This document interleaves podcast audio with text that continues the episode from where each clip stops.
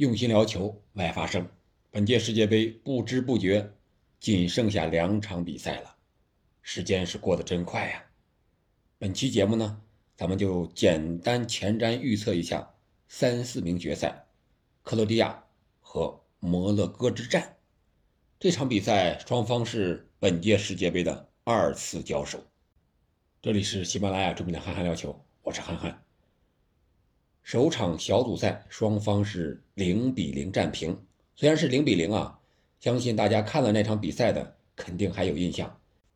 像双方的守门员布努还有利瓦科维奇都奉献了神扑，这两位球员也是一路走来成为金手套的有力争夺者。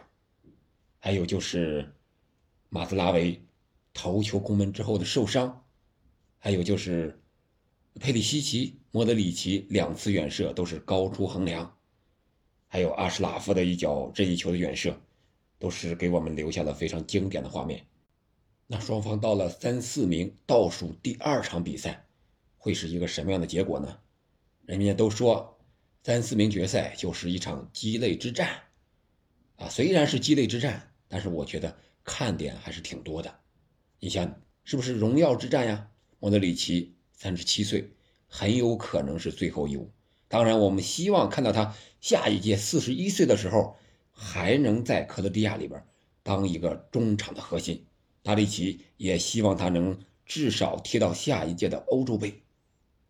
那还有摩洛哥，是不是在主教练雷格拉吉的带领下继续创造非洲的纪录呢？是不是奇迹之战？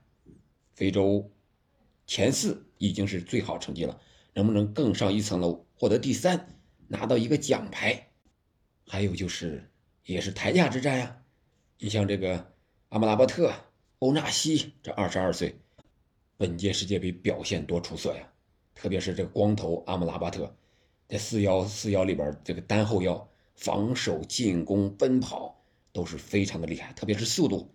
在半决赛防守这个姆巴佩的时候，有一脚铲断啊，非常的果断，速度非常快。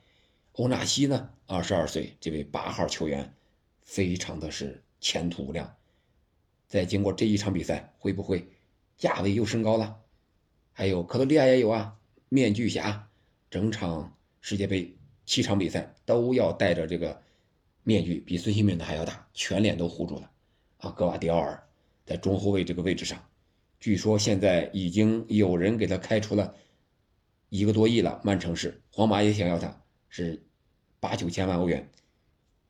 那这场比赛之后，他会不会又涨身价了？当然，除了这几个，还有金手套之争，布努还有利瓦科维奇，那都是金手套的有力争夺者。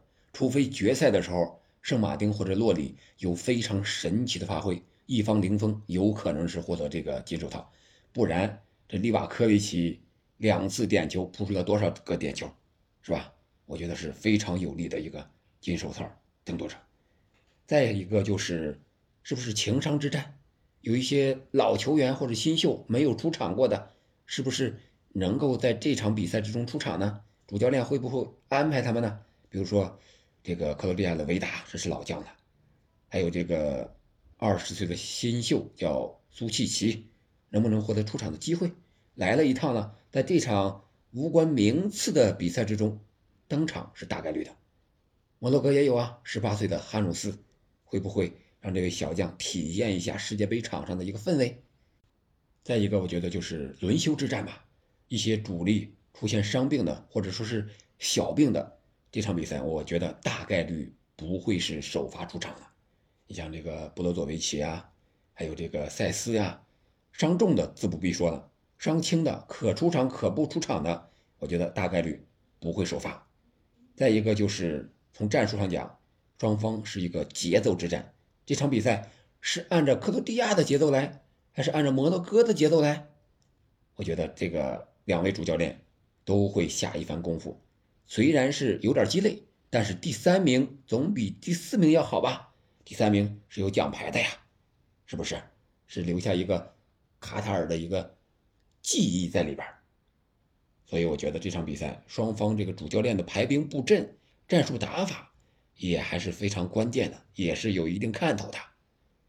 双方在这种比赛中可能都会大打进攻，但是这个进攻也不一样呀，是高效的反手反击，还是传控之下的那种阵地战，都是很有看头的。那摩洛哥会不会求个变呢？他们在半决赛输给了法国，是因为不会阵地战，不会进攻。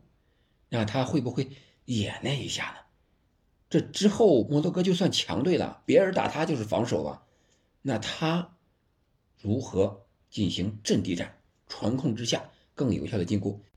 会不会从长计议，拿这么好的对手克罗地亚来练练兵呢？